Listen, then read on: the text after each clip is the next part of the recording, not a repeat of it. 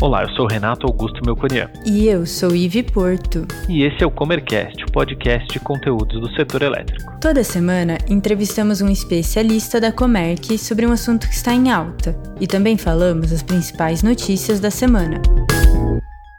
Você conhece os riscos para migrar para o mercado livre de energia? Nesse episódio, entrevistaremos Arthur Jesus, executivo de relacionamento na Comerc Energia. Ele vai conversar conosco sobre os benefícios e riscos do mercado livre de energia.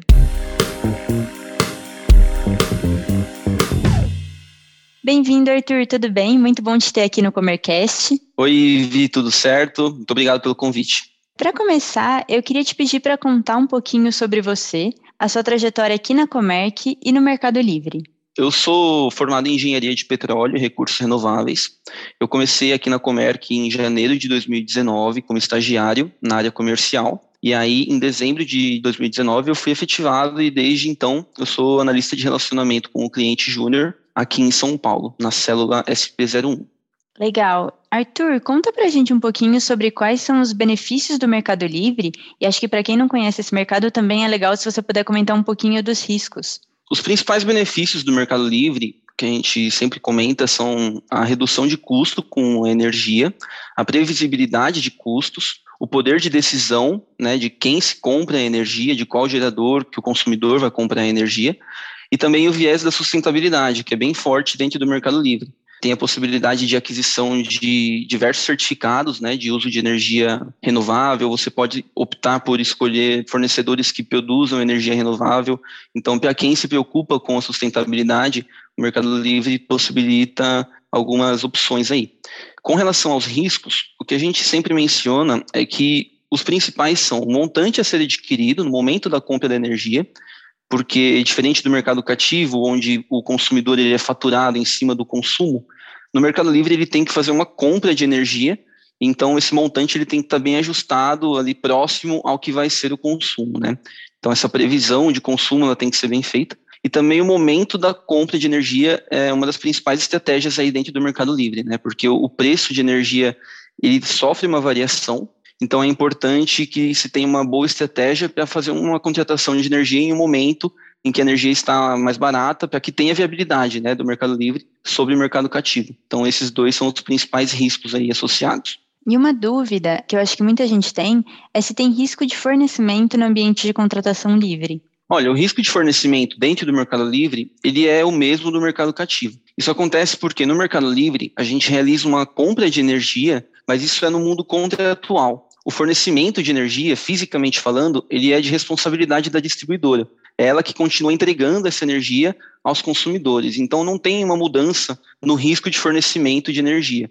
Quando acaba a luz no cativo, vai acabar a luz no Mercado Livre também. É, esse risco de fornecimento ele não tem nenhum impacto dentro do Mercado Livre. E até por isso que é legal a gente pensar em soluções tipo a da Micropower.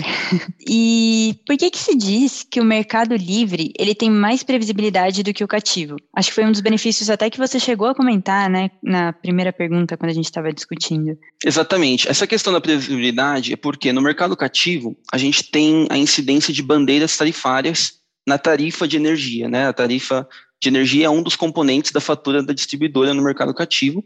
E aí, dependendo de algumas questões, principalmente meteorologia, previsão de chuva, pode ter incidência de outras bandeiras tarifárias que não a verde, né? A bandeira amarela, a bandeira vermelha ou a bandeira vermelha 2. Essas bandeiras tarifárias, elas acrescentam um valor a ser pago dentro da tarifa de energia para quem está no mercado cativo.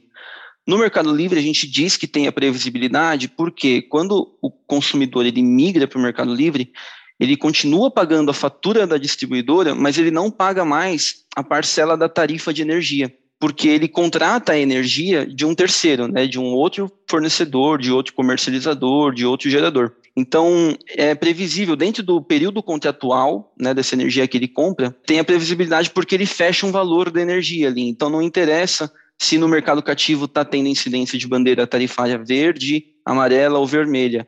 É, ele vai ter aquele mesmo custo com energia por megawatt-hora que foi acordado dentro do contrato. Né? Ele não fica exposto a essa flutuação que o mercado cativo é exposto. Legal, e você falou um pouquinho da contratação de energia. Um outro ponto que a gente tem também no Mercado Livre é a questão da energia convencional incentivada.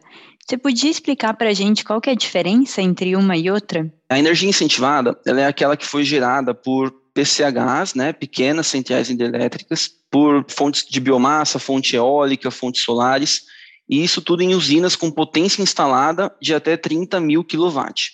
Ela pode ser adquirida no Mercado Livre por consumidores especiais e livres. E um ponto importante é que esse tipo de energia, né, ela dá um desconto, ou seja, um incentivo, até aí por causa disso o nome, né, de energia incentivada, aos consumidores na fatura da distribuidora. Então, por exemplo, uma energia incentivada 50%, ela dá um desconto de 50% na fatura da distribuidora, né, nas componentes da distribuidora que vêm ali para o consumidor do Mercado Livre. Já a energia convencional, ela se refere à energia gerada por grandes hidrelétricas e por termoelétricas, principalmente. Essa energia tem mais liquidez no mercado, né, é mais fácil de negociar ela no Mercado Livre e ela não confere o desconto aos consumidores. Então, vale destacar que hoje, né, de acordo com a legislação vigente, apenas os consumidores livres podem contratar esse tipo de energia ou seja, aqueles que têm mais de 1.500 kW de demanda contratada com a distribuidora, mas que esse limite mínimo aí ele tem abaixado conforme os anos passam. Né? Então, a partir de janeiro de 2022, quem tem 1.000 kW de demanda contratada com a distribuidora já vai ser um consumidor livre e pode contratar essa energia convencional. Aí, obviamente, a contratação de energia ela tem toda uma estratégia, né? Vale mais a pena o consumidor pagar mais barato em uma energia convencional e não ter o desconto na distribuidora, ou pagar mais caro na energia incentivada e ter o desconto na distribuidora. E isso tudo é uma das análises que a gente faz dentro do mercado livre de energia.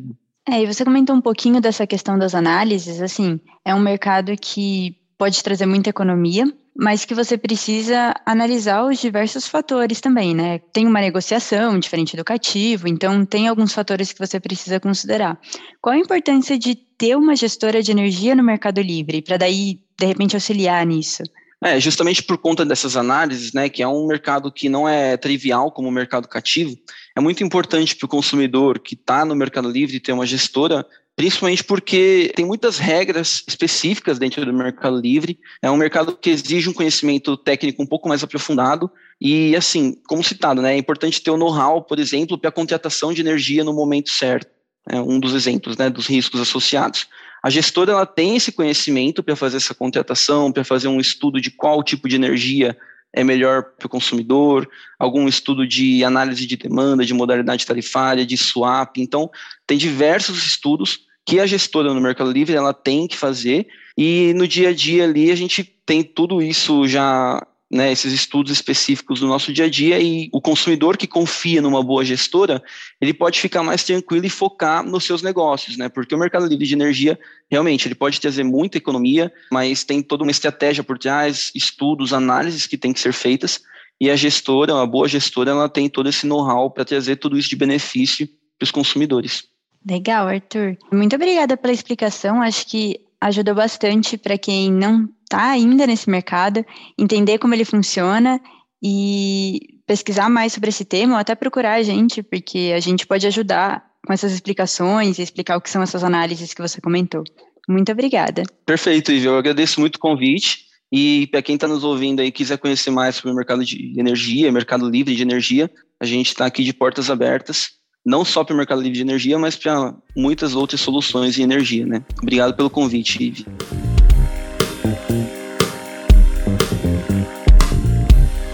E agora vamos às principais notícias da semana. O crescimento das fontes renováveis de energia elétrica no Brasil já repercute dentro do Congresso Nacional. A geração de usinas eólicas e solares poderá contar agora com uma frente parlamentar que irá atuar na Câmara dos Deputados, com o objetivo de ampliar a participação dessas fontes na matriz elétrica do país e fortalecer o mercado nacional. A Frente de Energia Renovável terá a responsabilidade de concentrar, no Congresso, os principais pleitos do setor, envolvendo mudanças legislativas que possam estimular a expansão do segmento no país. A nova frente já nasce com a participação de 212 deputados de diferentes partidos e vai incluir entre as suas prioridades a geração de energia por meio de tecnologia de exploração de hidrogênio e as pequenas centrais hidrelétricas, conhecidas pela sigla PCHs. A região Nordeste registrou no dia 13 de março o primeiro recorde de geração instantânea solar fotovoltaica do ano, segundo informação do Operador Nacional do Sistema Elétrico, ONS. Os raios solares chegaram a gerar 1.561 megawatts, suficiente para abastecer 14,4% da demanda da carga do Nordeste. A previsão é de que a energia solar chegue ao fim de 2021 representando 2,3% da matriz elétrica brasileira.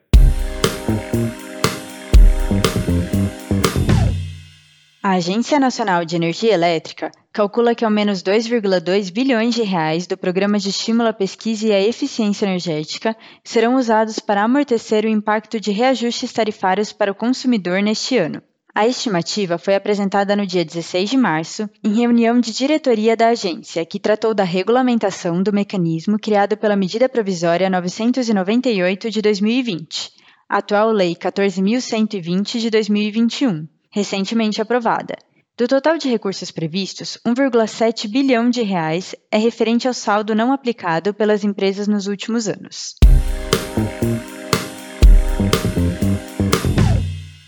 A Câmara dos Deputados deve aprovar ainda essa semana o projeto de lei 5.829 de 2019, que cria um novo marco legal para a geração distribuída. A informação é do deputado Lafayette de Andrade, do Republicanos de Minas Gerais, relator do projeto de lei, cuja tramitação em regime de urgência já foi aprovada. A Associação Brasileira de Geração Distribuída, que representa o setor, destaca quatro pontos que considera importante.